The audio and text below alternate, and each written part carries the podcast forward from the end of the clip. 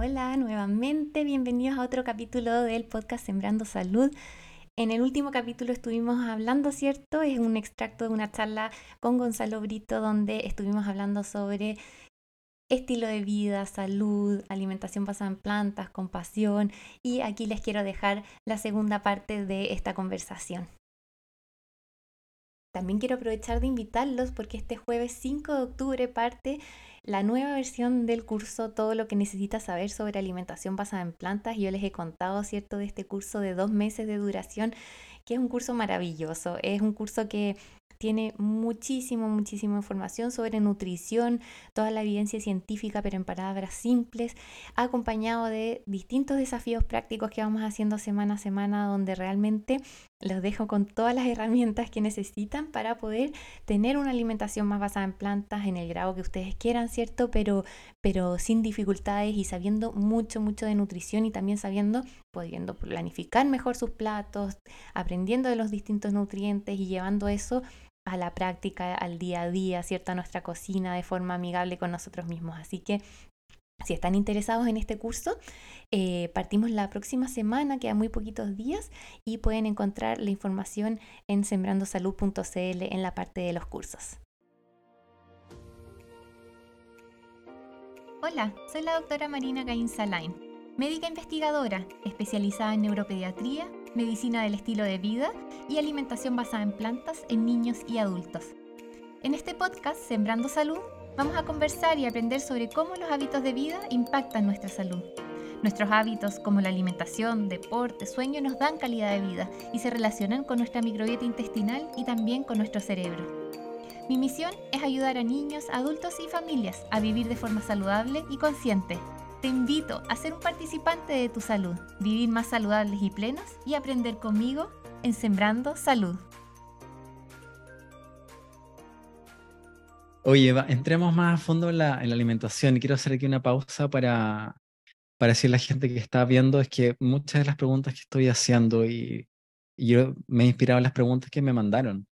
Eh, me llegaron más de 130 preguntas para, esta, para este encuentro. Se inscribieron unas 600 personas, muchos no están aquí porque lo ven después, pero quería agradecer y celebrar la curiosidad y el interés que, que genera este tema que me parece en sí mismo muy, muy, muy autocompasivo y muy, muy compasivo también, el, el, interesarse por estos temas realmente. Y estamos yendo un poco en este arco a hablar desde un poco desde tu historia, aquí en la medicina del estilo de vida. Vamos a entrar ahora a la alimentación y nuestra salud y después finalmente ampliar un poco nuestra alimentación y la compasión hacia los demás seres y el, los ecosistemas. ¿no? Entonces, entrando un poco a la alimentación y has nombrado este concepto de alimentación basada en plantas, un par de veces me gustaría invitarte a clarificar qué es específicamente la alimentación basada en plantas. ¿Es lo mismo o no a ser vegetariano o a ser vegano? Em, y eh, si hay algunos lineamientos como generales sobre eh, o consenso sobre la utilidad de la alimentación basada en plantas en el suelo preventivo curativo a nivel de la salud humana. Súper. Bueno, la, mm, la, definición es que em, hay algunas diferencias, ¿cierto?, con, con el estilo de vida. Eh, es un tipo de dieta. La dieta em, basada en plantas es un tipo de dieta, entonces se define en base a lo que incluye, ¿ya? Que incluye em, legumbres, granos, ojalá integrales, eh, frutas, verduras, semillas, especies. Entonces, y hay diferencias de repente en, la literatura en si es que esto es en un 90%, 90% o puede ser en un 100%, varía, como que puede ser la mayor parte del tiempo o, o, completamente el 100% del tiempo, pero es en base a lo que incluye y es eh, una alimentación en base a alimentos reales, integrales, de la feria, ese tipo de cosas.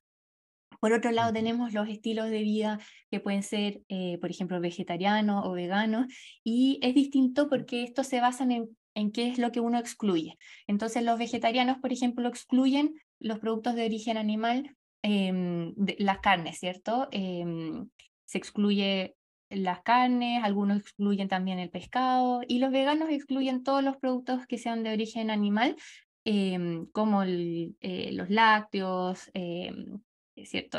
Todas las carnes, por supuesto, los huevos, etcétera, pero también es un estilo de vida que va más allá de la alimentación en el sentido de que el veganismo trata, ¿cierto?, de eh, evitar la crueldad animal. Al final, en base a eso es, la, es su definición, entonces también excluye el testeo en los animales, los circos, usar cuero, todo ese tipo de cosas. Entonces es muy distinto que una alimentación basada en plantas, eh, pero pueden coexistir. Un vegano puede tener una alimentación basada en plantas y alguien que tiene una alimentación basada en plantas puede ser vegano, pero no son lo mismo. Em, y un vegano también puede comer papas fritas y Coca-Cola todo el día, si quisiera pero eso probablemente le enfermaría, ¿cierto? Entonces la evidencia, em, cuando uno la revisa y uno habla de una alimentación basada en plantas, es ojalá obviamente alejarnos de los procesados y todo y acercarnos a lo que es una alimentación basada en plantas y granos integrales. Esa es la, la recomendación y esa es la que tiene em, eh, como la evidencia científica, ¿cierto? Em, y en ese sentido, como comentabas tú, si es que hay eh, beneficios y todo, se ha visto que sí, o sea, muchos, muchos beneficios. La OMS ya, em, por ejemplo, ha clasificado como cancerígenos tipo 1 las carnes procesadas, que son todos los tipos de carnes como embutidos, salames, salchichas, etcétera, que ya están en la misma categoría de cancerígenos que el cigarro. O sea, porque hay mm. completa evidencia de sus mecanismos y de todo, de que esto nos produce cáncer, especialmente cáncer eh, de colon, pero también otros. Y las, cáncer, las carnes rojas están eh, clasificadas como cancerígenos tipo 2, que nos hacen que también, ¿cierto? Solo que con un poquitito menos de impacto que las procesadas. Entonces, em, claramente que cuando empezamos a reducir estos productos nos trae muchos beneficios y, como les comentaba antes, Em, eso se ha visto, por ejemplo, mm, más o menos en porcentajes.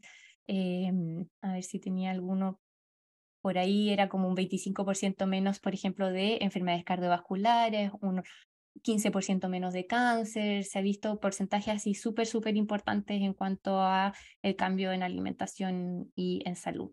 Em, así que es mm. algo muy recomendable, pero lo que sí es importante es que requiere cierta planificación. ¿cierto? Como todas las alimentaciones, al final, em, si queremos sacarle todo su provecho, eh, lo ideal es planificarlos para que no sea solamente que estamos sacando la carne y comiendo, por ejemplo, el arroz solo o la pasta sola con salsa, sino que la estamos incorporando legumbres todos los días y estamos complementando todo lo que se necesita, ¿cierto? Y suplementando la vitamina B12, que esa es el único, la única cosita que hay que agregar si es que uno toma una alimentación más basada en plantas. Hablemos un poquito más de, eso, porque venían varias preguntas ahí de la mm. gente con problemas metabólicos, los síndromes mm. metabólicos tan famosos ahora, ¿cierto? Eh, en todas las edades, ¿cierto? Em, la pregunta habitual que, que, hace la gente, bueno, ¿y de dónde se obtiene la proteína, no? Eh, realmente tú como médica, ¿ves que es tanto problema esto de, de conseguir la, la proteína? Súper bueno. ¿O no es? Mira, eh, cuando tú reemplazas eh, la carne por una legumbre, por un tofu, por un tempe, por un seitán, por carne soya, por cualquier producto, ¿cierto? Eh, con proteína, que tenga proteína vegetal, en adultos un cuarto del plato, y eso es suficiente para tener em, las proteínas en el día, ojalá dos veces al día, o sea, en el almuerzo y en la cena, un cuarto del plato nos da la proteína suficiente y los estudios poblacionales que evalúan la proteína en omnívoros, en vegetarianos, en veganos, al final ven que siempre llegamos a los niveles de proteína y que eh, actualmente se ve que, que, la fibra, por ejemplo, determina mucho, mucho nuestra salud. O sea, eh, cuando tenemos un mayor consumo de mayor a 25 gramos de fibra, por ejemplo, al día, revertimos y reducimos un montón de riesgos de hipertensión, de diabetes, de enfermedades cardiovasculares, de todas estas que estábamos hablando, y sí llegamos muy poquitas veces, por ejemplo, a la fibra. Entonces siempre estamos como preocupados de mm. la proteína,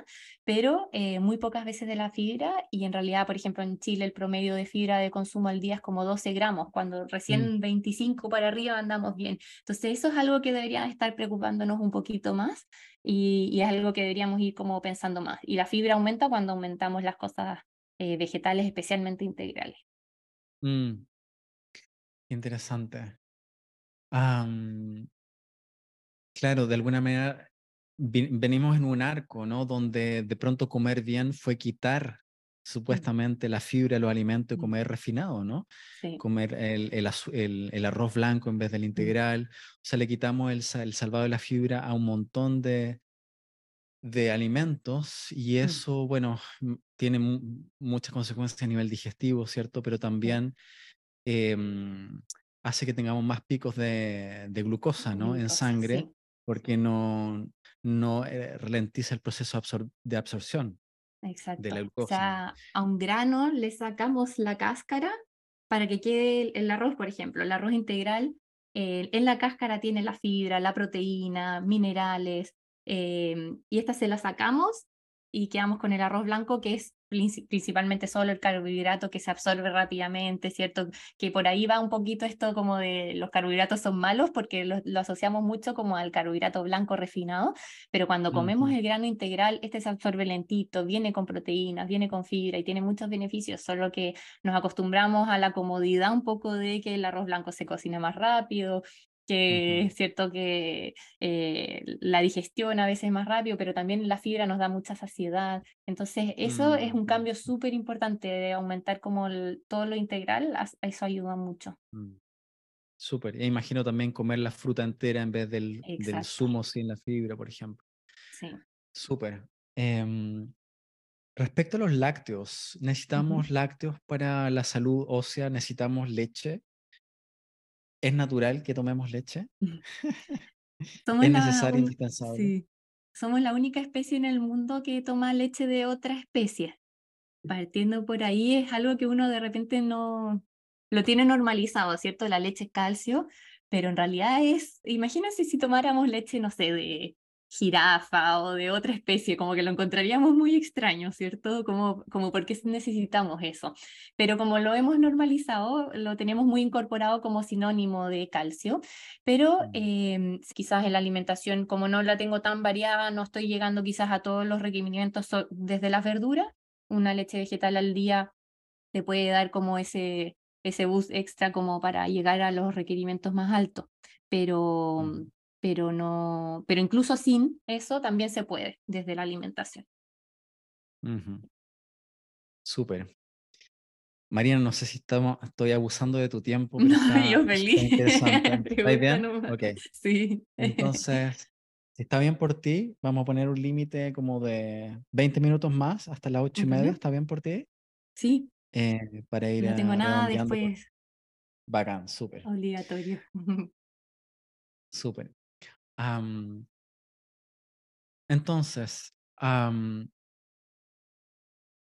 nos está mostrando un montón, un montón de, de evidencias que nos que es contra lo que hemos aprendido la mayoría de nosotros por muchísimo tiempo y que además va muchas veces en contra de cómo nos hemos quiero tener problemas, pero al final eso también me hace sentirme mal conmigo. Entonces ahí la compasión de nuevo es muy importante em, y creo que la comunicación en cuanto a, lo, que esto es importante para nosotros, em, cuando uno le refleja, por ejemplo, a su familia que en realidad esto es importante para uno eh, y pone un poquito ahí un límite, ¿cierto? Em, el, el ambiente se empieza a adaptar hacia, como al menos a no sé, por ejemplo, a no molestarte por o a tener una opción que puedas comer o cosas así. No siempre todos lo hacen em, y a veces eso puede ser un poco frustrante, pero ahí también uno pensando en esta teoría del cambio, ¿cierto? Uno dice, pucha, bueno, tienes como que normalizar y ver que es gente que de repente está en esa etapa de precontemplación donde hay mucha negación, incluso hay gente que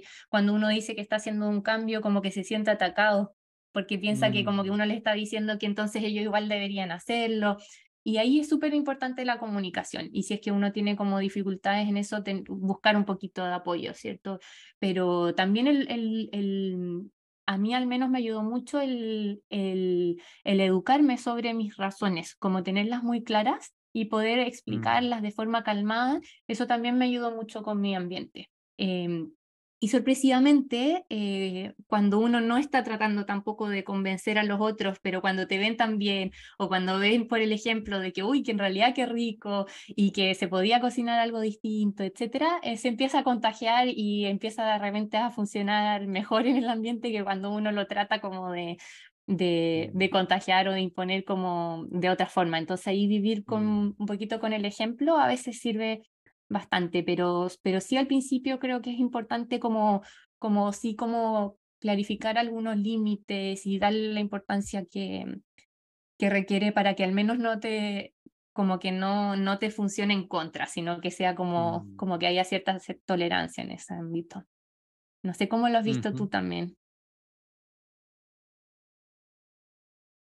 Bueno, en mi, en mi experiencia, eh, claro, yo dejé la carne el año 99, fue hace ya un rato, y fue raro en mi familia de, de origen. Y más recientemente, en los últimos cinco años, he estado prescindiendo de los, de los productos animales más del todo. Em, y lo que he visto es que ese como escepticismo, inquietud o crítica o burla ha cambiado bastante y, no mm. sé, por lo menos en, en mis papás que a lo mejor está- están conectados acá, ellos mismos comen, comen menos carne que hace 20 años atrás, ¿no? Porque también creo que se ha ido expandiendo una cierta conciencia de que, de que es problemático también mm, consumir carne. O sea, ya entró, creo, a la cultura el hecho mm, de que las carnes rojas, por ejemplo, son un problema. Creo que todavía no ha entrado a mm, la cultura otros puntos, por ejemplo, cuál es el impacto, cuál es la relación entre el consumo de carne y cambio climático, crisis climática, que mm, a todos nos preocupa, pero la mayoría no hacemos el cambio más básico y central que tenemos a la mano para no contribuir a la crisis climática. mm, Nos preocupa la crisis del agua en muchos países y no nos detenemos a ver como tú eh, comentas en un podcast, que una mm, hamburguesa, para hacer una hamburguesa, se consume la cantidad de, de dos meses de duchas, ¿no? mm, Y podemos estar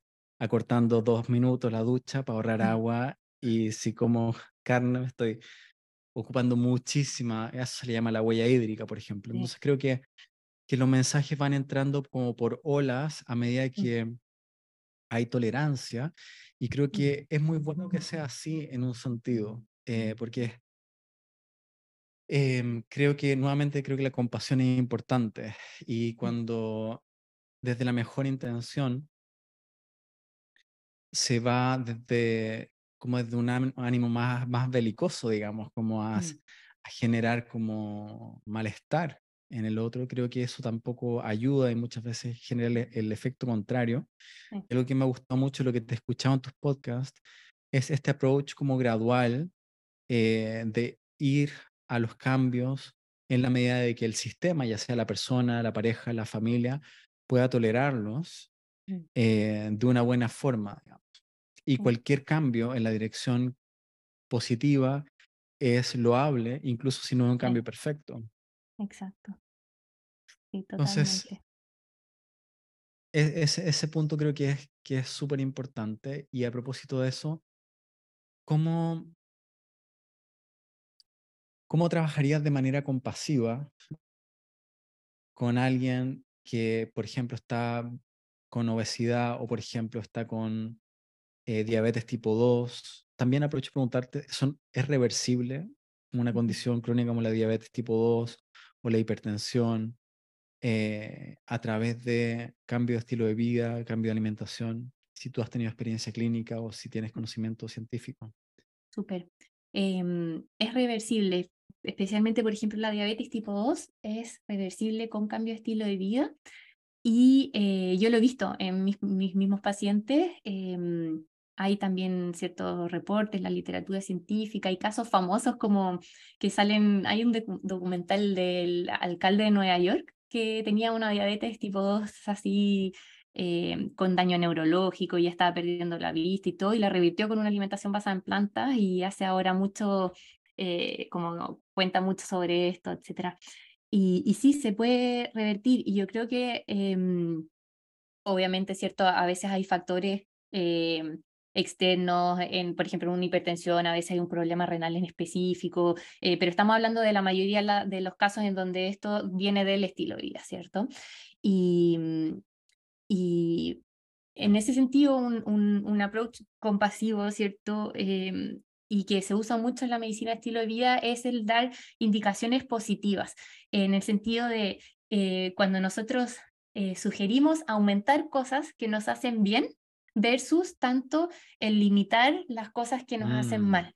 Eso ayuda mucho, mucho, Mm. mucho. Por ejemplo, en la diabetes, en, en- en todas estas enfermedades crónicas, se ha visto que el aumentar los granos integrales, el aumentar la fruta, aunque a muchos ciertos le tienen Mm. mucha fobia y miedo a la fruta, en realidad te ayuda mucho en la reversión. Yo una, a, una, a una paciente que era la, mm, como vi en la familia, entonces eh, vi, vi un- eh, la vi a ella que tenía una diabetes importante em, y ella me- le encantaba la fruta, pero em, siempre se la habían prohibido porque tenía diabetes.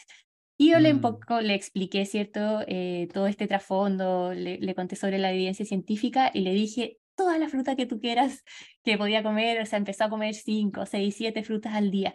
Y empezamos a revertir, a revertir y a sacar medicamentos y en un, en un par de meses ya estábamos en la mitad de los índices de su eh, glicemia, de, de todo, ¿cierto? Como de la insulina, etcétera.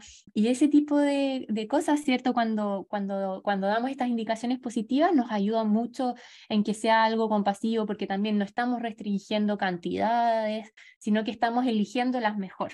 Y también pasa que cuando aumentamos, por ejemplo, las frutas, disminuimos los ultraprocesados, disminuimos el picoteo entre comillas de, de productos light o de productos como quizás como mucho de la galletita y ya terminaba, como por la ansiedad, terminaba comiendo tortas y dulces, pero no comía la fruta. Mm. Entonces le aumentamos la fruta y dejó de comer esas cosas porque ya está, cierto, con su, con, con su dosis ahí de azúcar contenta y, y que va asociada a la fibra y todo eso. Entonces yo creo que por ahí eh, funciona mucho mejor. Y a mí me pasó también, eso, como yo te contaba, bajé 15, 16 kilos, pero fue, fue totalmente sin mucho esfuerzo, sin sufrimiento, sin nada, solamente desde esta indicación positiva, como del de aumentar estas cosas que nos dan mucha saciedad, que justamente tienen menos densidad calórica y que nos proveen eh, mucha más salud y satisfacción, etcétera. Entonces, eh, por ahí yo creo que funciona mucho mejor y yo- por lo mismo Mm. yo no doy como indicaciones de peso, de cantidades, sino como Mm. mucho más dirigido a esto. Buenísimo. Qué bueno ese, ese punto. Creo que nos podemos quedar con eso como algo importante, ver que funciona más aumentar lo que nos hace bien que estar peleando con restringir lo que nos hace mal, digamos. Muy bueno. Creo que funciona en varios ámbitos de la vida realmente, Sí. porque quita, quita, quita el foco del conflicto realmente, Ujú. ¿cierto? Sí. Eh, y es propositivo. Súper. Vamos a entrar en nuestro último ratito en, en la salud planetaria, la ecología y la compasión hacia otros seres no humanos, porque ha sido súper humanocéntrico. Hemos sido Ujú. muy es- especies-céntricos, ¿no? Hemos sido especistas. Y claro, hay muchas razones para, para disminuir lo- eh, el consumo de productos animales, ¿no? El otro día había a, la- a una de las Kardashian que estaba adoptando una dieta vegana, pero todas las razones tenían que ver con el cuerpo, con la, qué sé yo, la Sí. salud, etcétera. Pero bueno, tenemos a un enfermo que está súper, súper complicado, súper complicado, que es el planeta Tierra. Mm. Está en fase crítica, ¿no? Estamos perdiendo más de 100 especies al día. Eh, somos parte y autores de lo que se llama la sexta extinción masiva. Mm. Eh, estamos, en julio se, se registró el mes más caliente de, de toda la historia que se ha registrado las temperaturas. Mm. Se han derretido eh, porciones de, de la Antártica mm, del tamaño de continentes. O sea, estamos en una situación bien, bien, bien compleja. Y quería preguntarte, ¿cuál es el vínculo entre lo que me echo a la boca y la salud planetaria? ¿Cómo sería una dieta para mantener la salud no de la persona, sino que del planeta? Me encanta. Em, bueno, la salud planetaria se está estudiando como una ciencia nueva y hay publicaciones muy bonitas sobre esto. Hay una comisión que se llama la It Lancet, de la revista Lancet, donde publican qué es lo que eh, es la salud planetaria y cómo nosotros podemos em, beneficiarla y con eso también beneficiarnos a nosotros. Y es la salud, ¿cierto?, que determina cómo nosotros estamos más saludables, pero al mismo tiempo más saludables también con todo nuestro ambiente, con el planeta, etcétera. Y se ha visto que un plato de salud planetaria, eh, o sea, que nos reduzca a nosotros nuestras enfermedades y que también tenga el menor impacto hídrico, el menor impacto en contaminación, en gases invernaderos, etcétera, eh, sería justamente un plato más basado en plantas, donde ojalá la mitad del día fuesen de frutas y verduras, un cuarto del día de granos integrales y un cuarto del día de ojalá legumbres, proteína vegetal, con opcional cantidades pequeñas de Em, de productos de origen animal. Entonces eh, se llega a las mismas conclusiones, ¿cierto? Que por la parte de la medicina de estilo de vida, de cómo estamos más saludables nosotros, eso también justamente es lo que hace que esté más saludable el planeta y los números son impresionantes en cuanto al, al impacto de esas decisiones cuando nosotros pensamos cómo nosotros podemos ayudar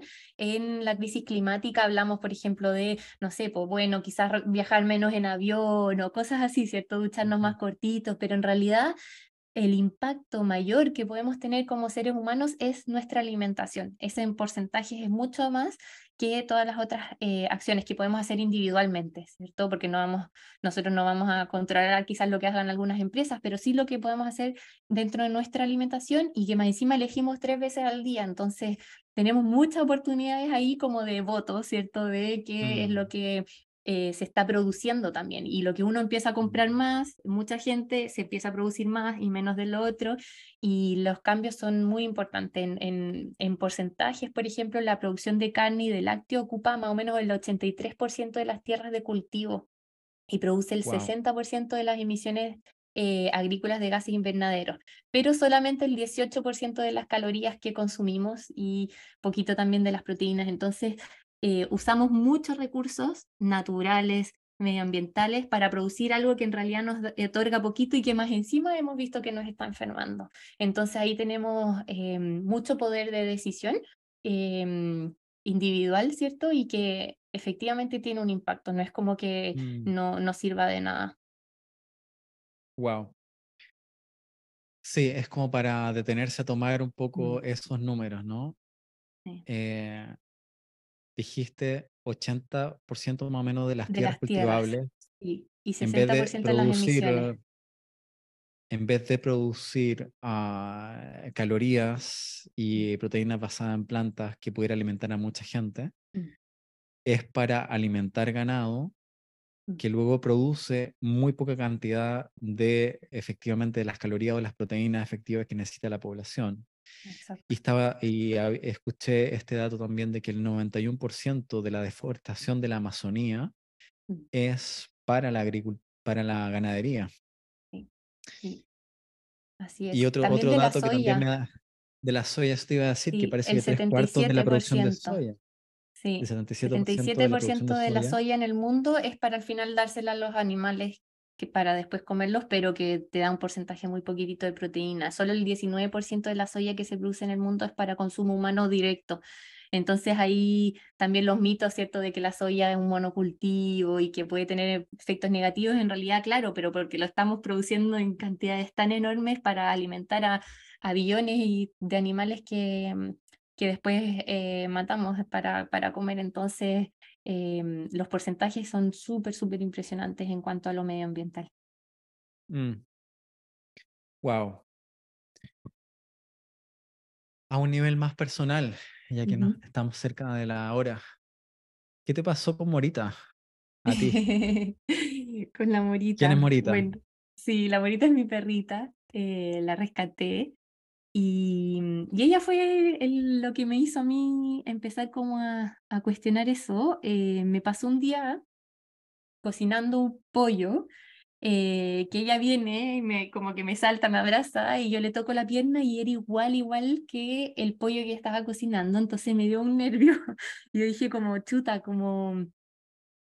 Eh, ¿Cómo me justifico, cierto? ¿Cómo, cómo, cómo, cómo hago esta división de eh, esto lo cocino y a ella la amo. Entonces ahí empecé un poco a cuestionarme, em, pero yo pensé que era necesario. Yo de verdad pensaba que teníamos que comer em, animales para, para estar saludables o para vivir. Entonces eh, ahí fue como donde empecé a buscar eh, a investigar, a cuestionarme y encontré que en realidad no, e, no era así y que estaba la medicina estilo de vida y la alimentación basada en plantas que se podía hacer bien. Entonces ahí fue que, que, que, surgió esto. Y también ahí me empecé a interesar como en en los motivos, ¿cierto? Desde la psicología que tenemos para, para eh, de por qué comemos animales o de por qué, eh, ¿cierto?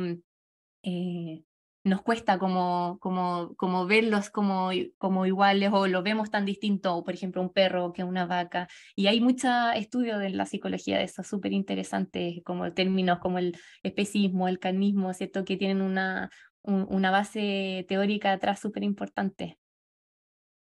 No Mm, sé si los, los profundizamos un poquito.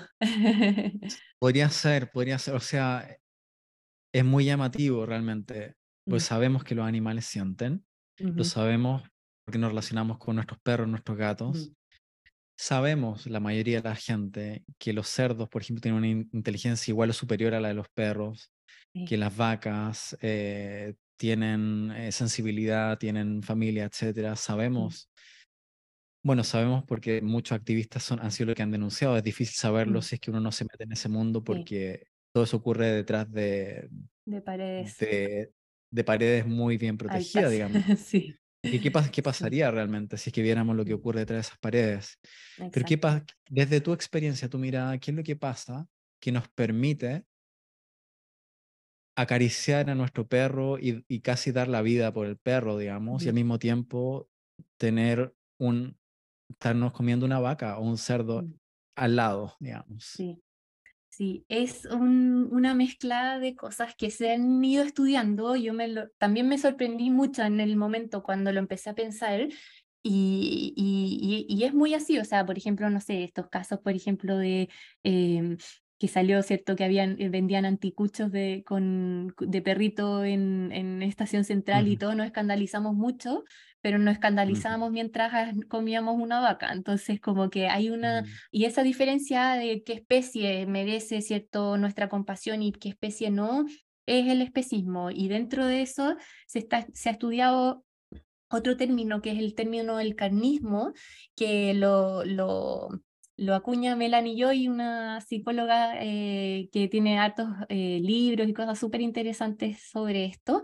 Y ella lo plantea como que tuviese tres pilares un poco que, que hacen que, que permiten que el carnismo exista. El carnismo, ¿cierto? Es como el sistema de creencias que nos condiciona a comer ciertos animales y, y no otros. Y, y, dentro de eso tenemos un poco la justificación, ¿cierto? Eh, el hecho de que existen todos estos mitos, de que nosotros pensamos de que lo necesitamos, entonces lo hace mm, necesario, que sabemos, ¿cierto?, dentro de lo que hemos hablado, que en realidad no es tan así. Por otro lado, también tenemos la negación, la invisibilidad, eh, que el sistema hace que esto sea muy invisible, o sea, nunca vamos a, en el día a día, uno puede, te puede llegar, ¿cierto?, el, el, el, la carne en el plato, pero no, no ves en tu mente en realidad ese animal, como que está algo invisible, mm, entonces ahí también... Eh, se plantea, ¿cierto? Si es que tuviésemos los mataderos abiertos o eh, a todos algo nos generaría, ¿cierto? Eh, eh, pero como está invisible, un poco lo tenemos muy, muy, muy apartado de nuestra mente. Y por el otro lado está otro pilar que es la disonancia cognitiva, que eh, nos hace clasificarlos, por ejemplo, como objetos, o sea, cuando hablamos de eh, cabezas de ganados, de animales de producción que tienen su numerito en la oreja, que no tienen nombre, ¿cierto? Versus la morita, por ejemplo, que, tiene su, eh, es, le damos, ¿cierto? Este, Es eh, una persona, a una persona casi, ¿cierto? Como un nombre, en, entonces, como, como hacemos esa disonancia cognitiva, los tenemos separados, eh, claro, una identidad, eh, los tenemos separados y pensamos esos son animales para eso, pero en realidad sienten igual, igual, igual, igual que, nuestra, que nuestro perrito. Entonces, esos pilares dentro del carnismo hacen que eh, no, a veces ni siquiera nos cuestionemos o que si es que lo empezamos a cuestionar, digamos como, bueno, es parte de la cultura, es parte de las tradiciones, es parte de lo, de lo necesario y ahí ir, uno va rompiendo un poquito esa, esa, mm, esos, esos como eh, pensamientos que están ahí tan, tan, tan instalados y que, y que son potenciados obviamente por la industria y por todas estas otras cosas. totalmente. Mm, Sí, a veces pienso que, que lo que estás diciendo y proponiendo, que lo vimos primero desde todo el área de la salud individual, es decir, desde el punto de vista egoísta, podríamos decir. ujú, Sí. Eh, pero que es congruente con un punto de vista ecológico, como habíamos hace un ratito, y ahora desde un punto de vista moral, Mm, que si yo puedo vivir bien e incluso mejor, según los mm, datos, sí, sin aportar el sufrimiento, la crueldad, el maltrato y el asesinato de seres, ¿cómo se justifica hacerlo realmente? Es una pregunta muy, muy potente. sí, Pero claro, se considera radical esta propuesta hoy, mm, mm, eh, pero no se considera radical que matemos a 7 mil millones de pollitos machos porque no sirven a la industria del huevo, por ejemplo. Eh, se considera radical dejar los alimentos lácteos, pero no se considera radical viol- violar sistemáticamente a las vacas para que queden embarazadas y después arrebatarle a su hijo, mandarlo a un ma- matadero mm, y que las vacas queden esclavas dando leche. mm, Las vacas no dan leche porque sean vacas lecheras, dan leche porque fueron mm, madres. sí. Eh, porque le sea, quitamos normal, el, el ternero para que el ternero. O sí, sea, mm, a veces pienso, Marina, que mm, este, esta abogacía por los derechos de los animales y el respeto a esa sensibilidad era tan radical como hace 200 años decir que, que no debiesen haber esclavos mm, o decir hace 80 años que la mujer a lo mejor podría votar también, a lo mm, mejor debiese votar la mujer, radical, ¿no? sí, O que a lo mejor no está bien pegarle a los hijos mm, hace 30, 40 años. Mm, Son sí, los ismos, ¿cierto? El machismo, el mm. racismo y ahora tenemos el el especismo. sexismo, ahora el especismo. Y, y en, en la época donde esos existían, era radical pensarlo, ¿cierto? O estar en contra de ellos o hacer acciones en contra de eso. Pero, ah, pero en ese sentido, eh, ¿en qué parte de la historia uno quisiera estar, ¿cierto? En, el, en la situación presente, donde esos ya están como más zanjados y ya no están, ¿cierto? Tan quizás tan, tan, tan presentes, pero sí el especismo y en, y en 50 años más, si es que miramos para atrás, ¿en qué lado de la historia te hubiera estado, gustado estar? ¿En el que apoyaba o no este ismo eh, de la época, ¿cierto? Y, y así Mm. vamos expandiendo un poquito nuestros límites de la compasión. Y eso es algo muy bonito y, y, y que ya no tenemos tantas razones, ¿cierto?, para no hacerlo. Eh, eh, es más bien costumbres y cosas así, pero, pero, mm, pero se puede vivir bien sin, sin estar dañando a otros seres vivos eh, sintientes. Entonces eso es algo, algo súper relevante. Gracias, gracias por compartir eso.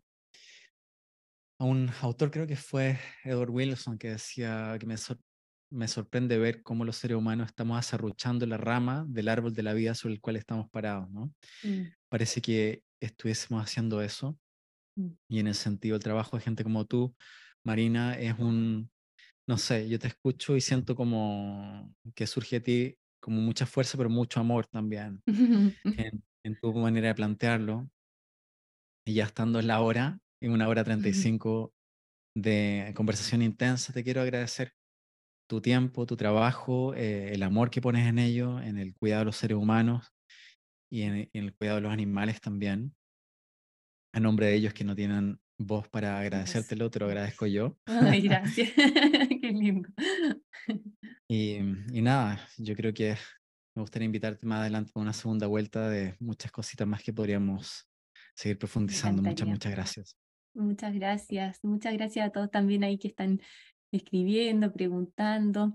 Em, quiero invitarlos igual a, mm, eh, si es que quieren profundizar en esto, eh, en octubre voy a tener un nuevo ciclo de, de mi curso de alimentación basada en plantas. Todo lo que necesitas saber sobre alimentación basada en plantas es un, es un curso teórico y práctico de ocho semanas donde les enseño con mucho detalle sobre cada vitamina, sobre cada nutriente, pero también con recetas, con clases de cocina. Entonces aprendemos a cómo hacer tofu, cómo hacer todas estas cositas ricas que nos pueden ir ayudando y cómo reemplazar el huevo y todas las cosas que uno quiere ir haciendo dentro de la alimentación basada en plantas. Y bueno, Bacán. dejarlos invitados al podcast, que es gratuito, ¿cierto? Que es, es Sembrando Salud. Muy buen podcast y tremendo curso. La gente que lo ha tomado sale transformada y cambiando su vida de manera muy bella. Y así terminamos con esta linda conversación con Gonzalo Brito. Si quieren también revisar el contenido y otras charlas que él tiene, lo pueden ver en cultivarlamente.com. Hay charlas preciosas que pueden revisar en su página web. Así que con eso terminamos este capítulo.